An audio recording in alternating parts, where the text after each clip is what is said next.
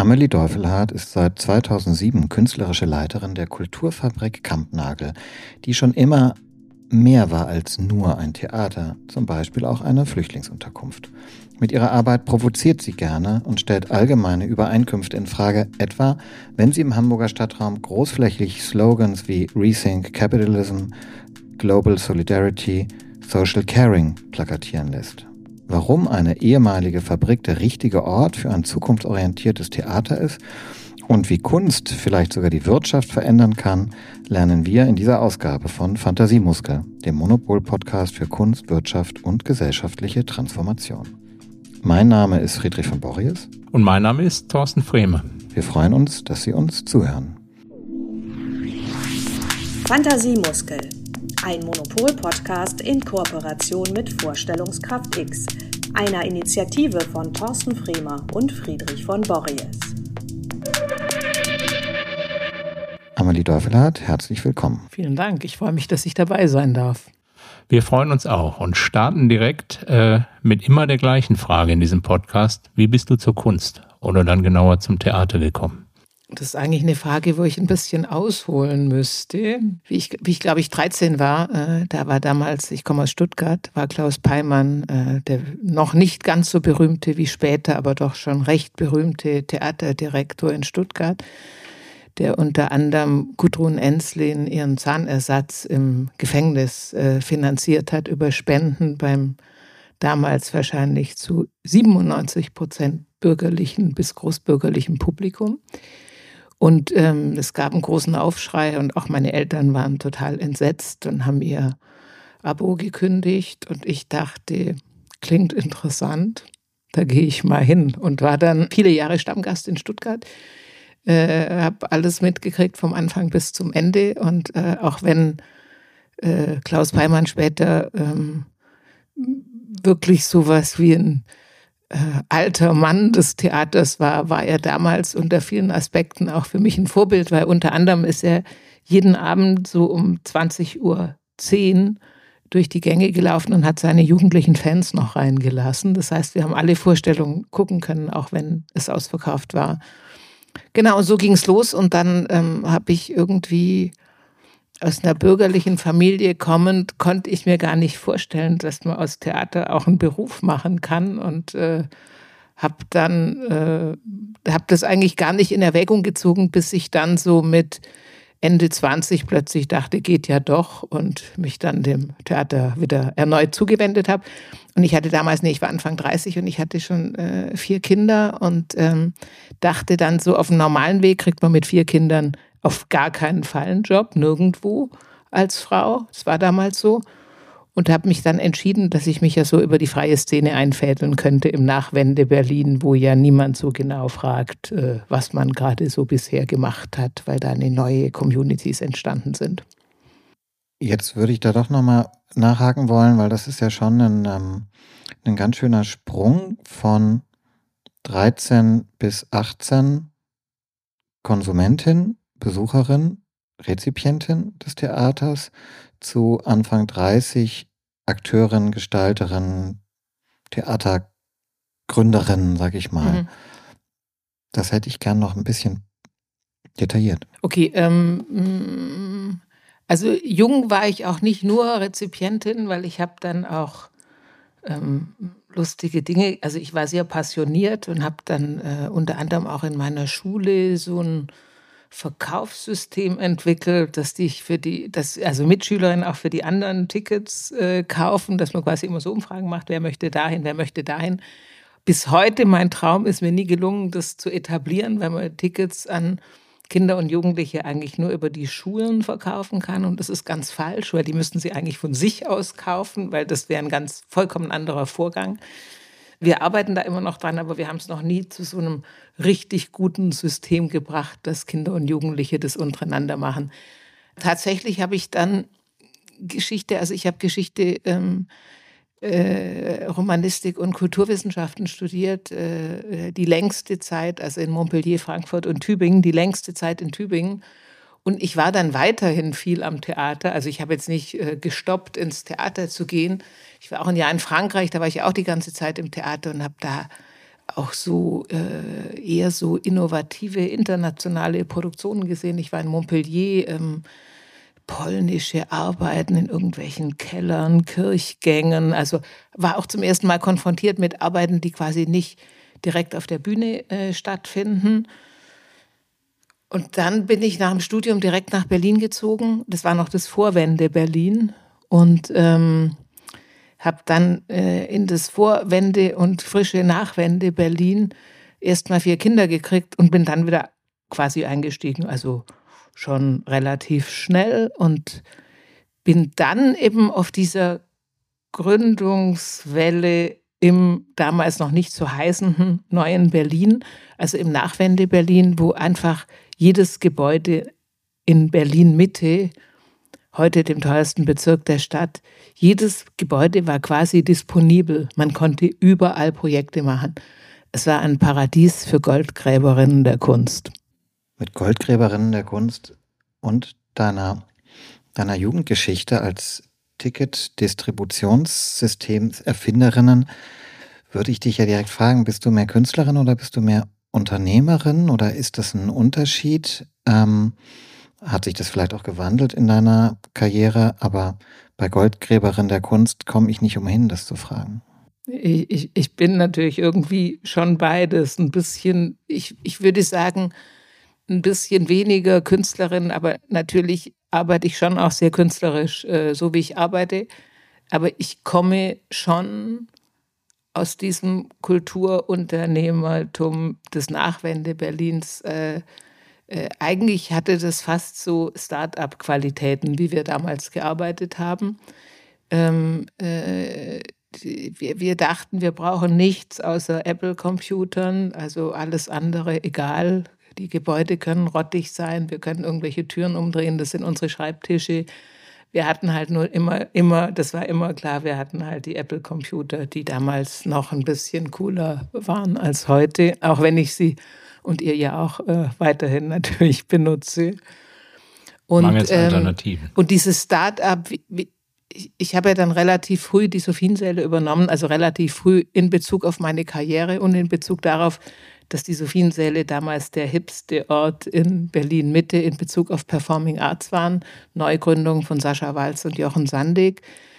Und ähm, wie ich die Sophiensäle übernommen habe, ähm, war die Situation folgende, dass die eigentlich von Sascha Walz finanziert waren, die dann an die Schaubühne ging und ihr Geld auch mitgenommen hat, so dass ich eigentlich ein ich habe eigentlich so ein Untergangsunternehmen. Es war klar, dass wir nicht überleben können ohne das Geld von Sascha Walz. Da habe ich mich tatsächlich in der Anfangszeit, äh, musste ich mich zu unternehmerischen Höchstleistungen aufschwingen, um das Haus durchzubringen. Und, und ich habe tatsächlich in Berlin viele ähm, ähm, äh, wie ich finde, zwar ziemlich ähm, interessante und gute Projekte auch außerhalb der Sophiensäle gemacht, äh, von denen aber viele auch wirklich unternehmerisch außerordentlich äh, riskant waren. Da würde ich vielleicht gerne nochmal bei bleiben, weil du sagst, Unternehmerin, du bist immer beim freien Theater in Anführungszeichen geblieben. Das heißt, du hast auch immer sehr viel stärker gucken müssen, dass ihr die Gelder für das, äh, für die Produktion oder für das, was du vorhast, bekommt. Das war eine bewusste Entscheidung. Hat dich das äh, staatlich, staatlich Stadttheater als solches nie interessiert? Also am Anfang war es ja, wie ich vorhin schon gesagt habe, eine bewusste Entscheidung, weil ich dachte, in diesem Feld, was auch nicht gut bezahlt ist und was damals noch viel schlechter bezahlt war als heute, hat man quasi eine bessere Chance sozusagen als Newcomerin, weil ich dachte eben auf dem ersten normalen Arbeitsmarkt habe ich äh, keine Chance mit vier kleinen Kindern.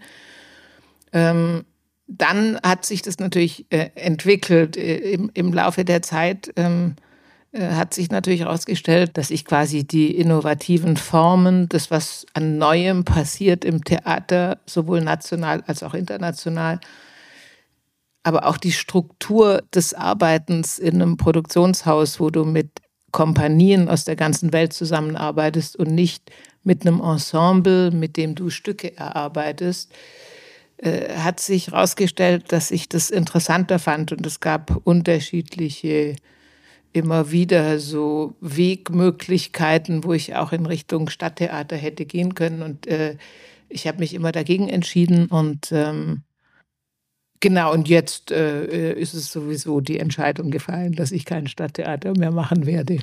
Ich finde es aber gut, wenn die jungen Leute jetzt hier auch zwischen den Szenen mehr surfen und, und auch gucken, dass sie Stadttheater übernehmen. Ich habe ja eher daran gearbeitet, erstmal das alternative System so aufzuwerten, dass es gleichwertig ist. Und ähm, erstaunlicherweise ist der Kampnagel inzwischen auch ein Staatstheater, auch wenn es in keinster Weise die Struktur von einem Staatstheater hat. Genau, das wollte ich eigentlich direkt äh, da einhaken, dass Kampnagel ja inzwischen auch etabliert in der Hamburger Kulturszene ist und auch sicher finanziert, meines Wissens mehr oder weniger. Du leitest das Haus jetzt schon seit 15 Jahren, Pi mal Daumen, und in der Zeit habt ihr ja zu sehr vielen gesellschaftlichen Themen Position bezogen. Migration und Flucht, Ökologie, Nachhaltigkeit, Geschlechterrollen und Identitätspolitik. Würdest du sagen, dass es einen roten Faden gibt? Oder ist das, was ihr macht, eher doch immer eine Reaktion auf das, was auch draußen passiert? Also ist das Theater ein Aktions- oder ein Reaktionsraum, wie du es hier gestaltet hast? Also aus meiner Sicht ist es ein, also die, die erst Aktion, Reaktion, man könnte auch sagen Reaktion, Aktio. Äh, es ist natürlich auf eine Art und Weise beides. Also hm, ich bin da so ein bisschen bei Hannah Arendt, vom Denken ins Handeln zu kommen oder vom Gesellschaft beobachten, auch in die Positionierung zu kommen. Und das ist ja das, was Künstlerinnen, mit denen wir arbeiten, auch machen. Und ich würde sagen, dass es äh, einen sehr klaren roten Faden gibt äh, äh, bei unserer Arbeit, ähm, äh, die sich in den letzten Jahren ähm, ganz viel auch mit ähm, also mit ähm, gesellschaftlichem Ausschluss, also mit Gruppierungen, gesellschaftlichen Gruppierungen, die ausgeschlossen sind aus der Gesellschaft, sowohl lokal als auch global. Äh, das sind dann auch so Themen, die wir dann in der Pandemie mit der vorhin erwähnten Kampagne in der Stadt äh, auch wieder sehr stark aufgenommen haben. Aber eigentlich geht es darum, ich finde es ja auch nicht mal besonders avantgarde, dass alle Menschen in der Gesellschaft die gleichen Rechte, die gleichen Möglichkeiten, die gleichen Chancen haben. Aber das ist halt leider auch im reichen Westen überhaupt nicht der Fall. Und ähm, daran zu arbeiten und auch ein, gesellschaftskritischer und politischer Ort zu sein, ohne aber Kunst zu instrumentalisieren, sondern indem man mit Künstlerinnen und Künstlern auch wirklich sehr frei arbeitet. Das ist schon so die Agenda, die wir hier haben und ich glaube, dass die auch sehr viel beachtet ist, auch weit über Hamburg hinaus, also auch deutschlandweit und äh, europaweit. Und ähm, also die, die, die ähm, es gibt noch weitere Motivationen, zum Beispiel, dass wir nicht sprechen über, sondern dass wir gucken, dass wir Menschen aus unterschiedlichsten gesellschaftlichen Bereichen, aber auch aus unterschiedlichen Kulturen und Teilen der Welt, dass sie selber sprechen können, dass wir uns nicht überlegen können, äh, müssen, wie fühlst du dich eigentlich als Künstlerin in, äh, in einem afrikanischen Land, sondern dass wir Künstlerinnen einladen, die uns das quasi spiegeln, wie sie sich fühlen das ist natürlich auch eine riesige Chance beim internationalen Arbeiten. Da, da fühle ich mich auch sehr privilegiert äh, in Bezug auf die Stadt- und Staatstheater, die das alles mit ihren vergleichsweise kleinen Ensembles verhandeln müssen. Das finde ich eigentlich eine der spannendsten Fragen überhaupt, wenn du auch sagst, Aktion und Reaktion, also beides, denn das ist das, wo wir ja mit unserem Podcast auch auf der Suche sind, wie kann man das Thema Transformation gestalten und wie kann man eigentlich ins Handeln, ins Konkrete reingehen. Und da ist natürlich, wäre nochmal auch die Frage expliziter an dich. Wie ist der Wirkungsgrad von Theater oder wie, wie macht ihr das konkret? Oder wo siehst du Chancen auf die Transformation oder auf die Gesellschaft, sowohl als Gesellschaft als Ganzes als auch auf die Individuen einzuwirken? Also ich ähm, ich gehöre natürlich eigentlich politisch schon eher zu den visionären Menschen, obwohl ich auch zu sehr Realistin bin, äh, um nicht auch denken zu müssen, unser Einfluss ist nicht klein, aber er ist natürlich trotzdem auch begrenzt. Äh, ich, ich gehe schon davon aus, dass wir ein ernst genommener Akteur als Kampnagel, Akteurin in der Stadtgesellschaft sind. Ähm, das gilt sowohl für die Medien, das gilt für die Politik und das gilt auch für die Gesellschaft. Und Akteur ist, da, da, würde ich sagen, also so real wahrgenommener Akteur sind wir natürlich am allermeisten wie andere Theater auch in Hamburg. Also, also in, mit unseren Programmen sind wir auch weit über Hamburg hinaus bekannt.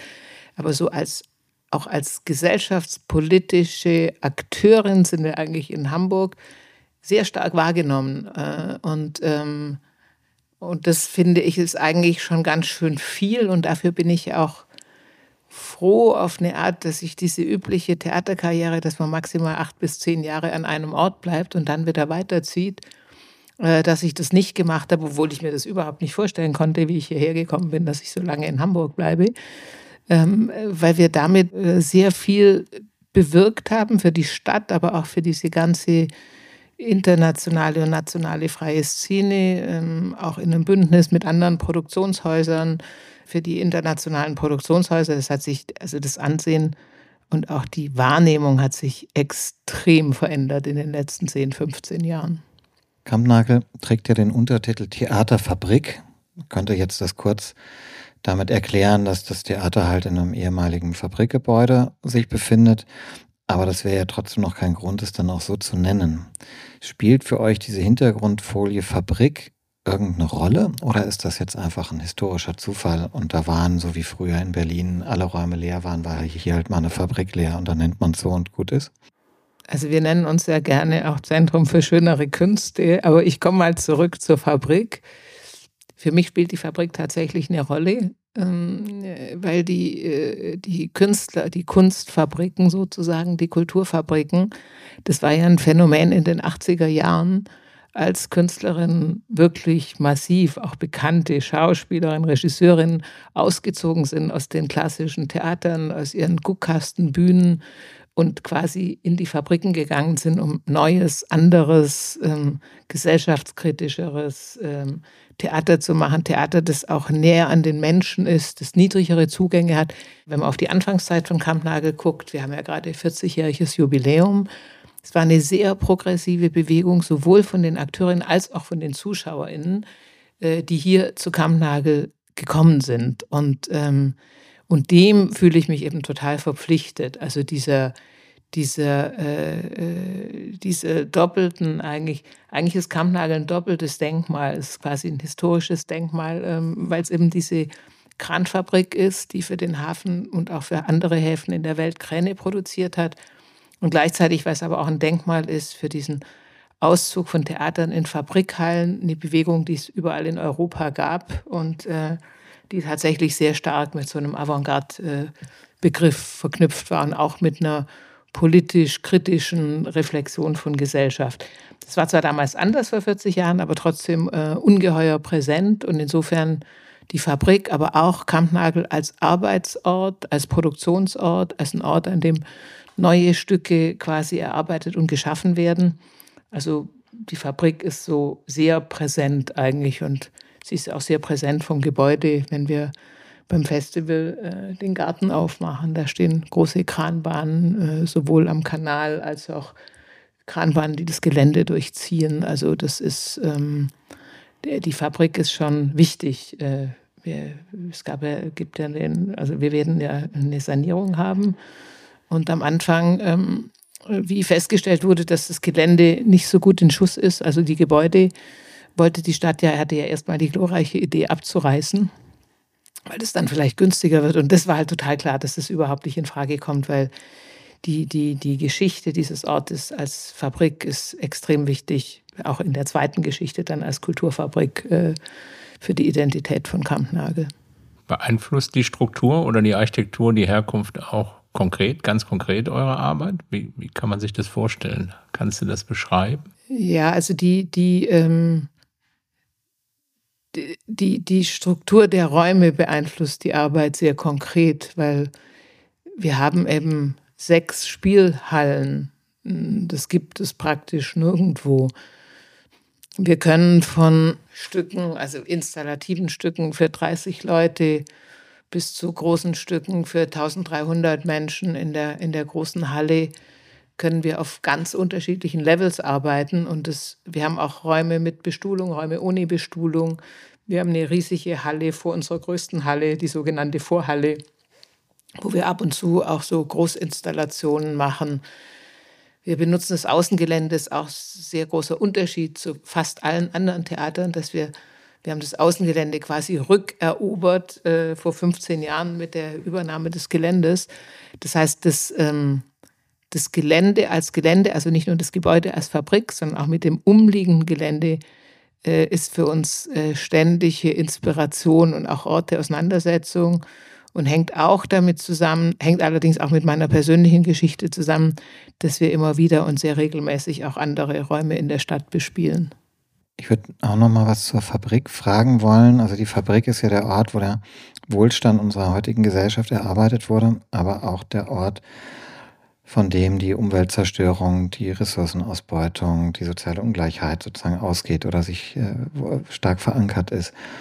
Weshalb man ja auch sagen könnte, wir müssen heute die Fabrik irgendwie überwinden ja, und, und müssen zu was Neuem kommen. Und ähm, ähm, ich frage mich schon, wenn man hier in der Fabrik ist, ein Stück weit und dann auch noch jetzt saniert wird, wie man dieser, diese, dieser, dieses Spannungsfeld, wie ihr damit umgeht und ob das bei der, bei eurer Sanierung auch eine, eine Fragestellung ist, ähm, wie man diese, sozusagen diese nächste Gesellschaft, von der wir noch nicht genau wissen, wie sie ist, aber sie wird wahrscheinlich keine industrielle sein oder keine mit Kränen äh, und Häfen oder halt anders. Wie, wie, wie geht ihr damit um? Also ich würde mal sagen, dass wir die Fabrik künstlerisch interpretieren ähm, und das schon seit 40 Jahren, dass dieser Transformationsprozess ähm, von Ausbeutung in der Fabrik, und es gab ja hier auch im äh, Dritten Reich, das haben wir da gibt es äh, äh, andauernde Recherchen auch dazu. Es gab ja auch Zwangsarbeit. Es gab eine Zeit, wo hier Rüstungsindustrie war. Logischerweise, wenn man schon so viel mit Eisen arbeitet, ist Rüstungsbetrieb sehr naheliegend. Also diese Teile der Geschichte von Kampnagel arbeiten wir auf. Aber gleichzeitig ist die ganze Geschichte des Kunstorts Kampnagel ist eine Geschichte der Transformation der ursprünglichen Fabrik. Und äh, äh, diesen Transformationsprozess ähm, führen wir jetzt noch mal weiter auf ein, äh, auf ein nächstes Level äh, mit der Idee, mit der Sanierung so nachhaltig wie möglich äh, zu agieren, was nicht so ganz einfach ist bei der baulichen Substanz. Äh, du bist ja auch Architekt, bei dir weiß ich es nicht. Nee, du bist Philosoph, weiß ich. Ähm, also das ist nicht so ganz einfach, aber da arbeiten wir natürlich dran und ähm, und die, äh, wenn man jetzt sagt, die Industriegeschichte in Bezug auf Gesellschaft, Klassengesellschaft, ist auch ähm, Klassismus ein Thema, was uns ständig begleitet, äh, auch in Bezug auf unsere Arbeit am nicht nur an der Kunst der Zukunft, was ohnehin unser ständiger Wegbegleiter ist, aber auch in Bezug auf Publika der Zukunft, die aus meiner Sicht nicht bürgerlich und großbürgerliche Publikum sind, sondern wo ich ähm, anknüpfend auch interessanterweise an diesen äh, Begriff Kultur für alle, der ja auch aus den 80er Jahren kommt, der sich aber ganz stark auf Klassengesellschaft bezogen hat, ähm, heute sagen würde, Kultur für alle heißt Kultur für das heutige Deutschland. Und das heutige Deutschland ist kein weißes Deutschland mehr, sondern das ist ein Einwanderungsland. Wir wissen, dass alle 50 Prozent der Kinder und Jugendlichen in Großstädten haben einen Migrationshintergrund und das Haus quasi für möglichst viele Menschen aufzumachen, die in unserem Land leben und sie auch dazu verführen, äh, hinzukommen, was heißt, man muss auch Programme machen, äh, äh, die dazu verführen. Das ist aus meiner Sicht eine unserer großen äh, äh, Zukunftsaufgaben, an der wir die Zukunft hat immer schon angefangen in meinem Denken, also an der wir auch schon lange arbeiten. Und ähm, das sollte eigentlich eine Zukunftsaufgabe von allen Kunstinstitutionen sein. Daran anschließend, du bist eben eingestiegen, wie du zum Theater gekommen bist, mit den durchaus auch sehr provokativen Theater von Peimann. Jetzt haben sich die gesellschaftlichen Aufgaben, wie du ja auch gerade beschreibst, total gewandelt. Denn die Transformation wenn sie denn überhaupt gelingt, du hast eben gesagt, Utopist, aber auch Realistin, äh, können ja nur zusammen, sagen wir mal, geschafft werden, wenn überhaupt. Ähm, und ich habe den Satz von dir gelesen, dass du das Theater oder die Kunst überhaupt aber als eine der, der Institutionen siehst, die der Krise sozusagen neue Räume, neue Utopien bieten kann. Welche Aufgaben oder welche Verpflichtungen gegenüber der Gesellschaft spürt ihr als Theater oder welche, welche Chancen siehst du da in deiner, deiner Arbeit? Ich spüre halt oder ich weiß auch, wir haben eine größere Freiheit in der Kunst als ähm, die meisten anderen gesellschaftlichen Gruppen und unser allerbester äh, Wegbegleiter, Wegbegleiterin ist eben die Freiheit der Kunst, die im Grundgesetz verankert ist. Und das schafft eine, das schafft auch eine, also Teil der Freiheit der Kunst zu sein, schafft, und das, das sind wir auch als Kuratorin, äh, also als Programmmacherin von so einem Betrieb, das schafft natürlich eine große Freiheit im Denken, weil ähm, ich muss keine Angst haben, wenn wir irgendwas machen, äh, so wie damals dieses temporäre äh, Haus für Geflüchtete, äh, das hieß Eco Favela Lampedusa am Nord. Ich muss keine Angst haben, wenn äh, unser erster Bürgermeister das nicht so gerne möchte, dass ich das mache. Das ist heute unser Bundeskanzler Olaf Scholz. Dass wenn ich das dann trotzdem mache, dass mir was passiert. Ich muss nicht mal Angst haben, dass ich dann gefeuert werde, weil die Freiheit der Kunst ist halt unser, unsere Wegbegleiterin. Und, ähm, und ich finde, diese Freiheit schafft auch eine Verpflichtung. Eine Verpflichtung, nicht nur zu sagen, wir machen, wir produzieren irgendwie nur Theaterstücke, Tanzstücke und so weiter, sondern wir versuchen wirklich mit dem, was wir auch künstlerisch arbeiten, was wir diskursiv dazu bringen, wir versuchen wirklich auch Gesellschaft äh, kritisch zu befragen. Und das ist was, was Kunst natürlich extrem gut kann. Also die Freiheit der Kunst, da sollte man vielleicht doch auch noch anmerken, dass sie auch immer wieder erkämpft oder gesichert oder verteidigt werden muss. Gerade bei dem Beispiel, was du genannt hast, hattest du dann ja auch eine Strafanzeige von Seiten der AfD an der Backe und das war sicherlich kein Vergnügen. Du hattest mit Sicherheit keine Angst, weil du eine mutige Frau bist, aber es war sicherlich auch kein, kein Spaß.